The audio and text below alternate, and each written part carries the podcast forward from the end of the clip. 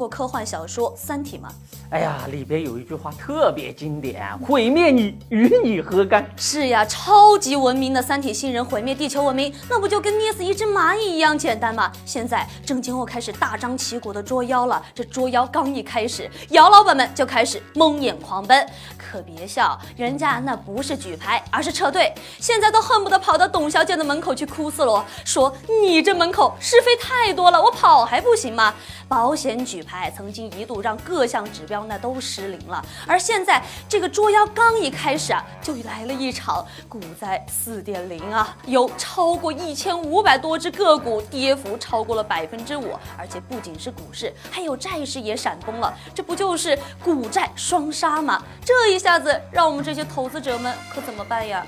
哎呀，投机市场的残酷性就在于百分之九十的人都亏钱，只有极少数的专业机构可以赚钱。那问题的关键是，当市场遭遇到超级大麻烦的时候，专业机构一样可能会遭遇割韭菜，市场突然崩盘，只有抛单没有买入，那市场的流动性瞬间就消失了，巨大的抛压，最终啊会形成一种恶性循环。专业机构也很难爬出流动性黑洞，消灭你，与你何干？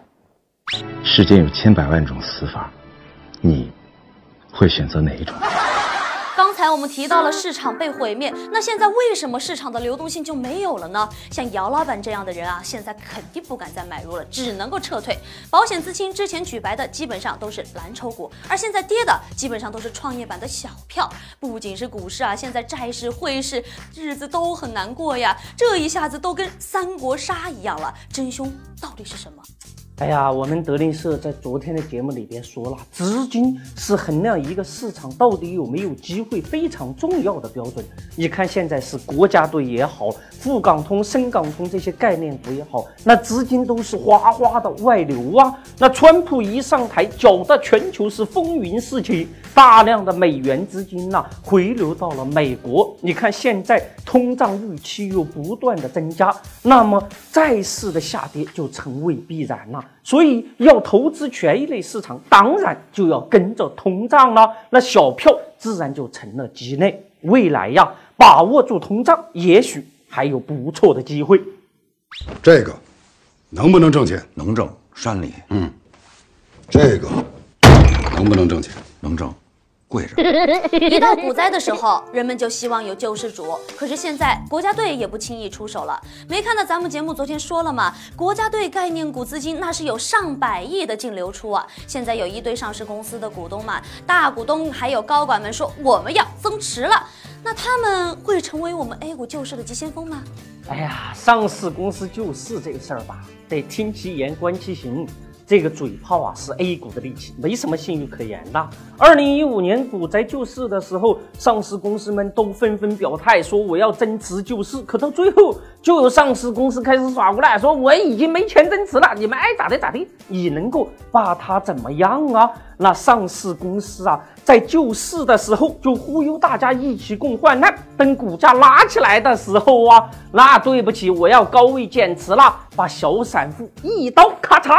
当韭菜就给割了，你是知不道啊！就他那副嘴脸，变化之快，演技之高，在我平生所见人当中，只有青霞和曼玉能与之抗衡。股市真的让人好心塞，但是有让人更加愤怒的事情。曾经有官员说了，说雾霾治理不好，我提头来见。但是现在非但没有治理好，反而还更严重了，这中间肯定有问题。财政部就做了一个调查，发现京津冀等九个省市居然把雾霾的专项治理金去拿去修他们的办公楼、去挖井，更夸张的是还去搞招待。现在反腐之风都这么严重了，你们还去大吃大喝，这用的还是我们治理雾霾的钱啊！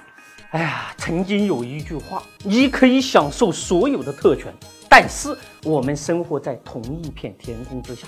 现在那些人为了吃喝，居然挪用治理雾霾的专项资金，真是胆子大得很啊！啊，上有政策，下有对策的背后，那是人性的泯灭呀！世界上哪有什么魔术不露手的高手啊？只是时间未到罢了。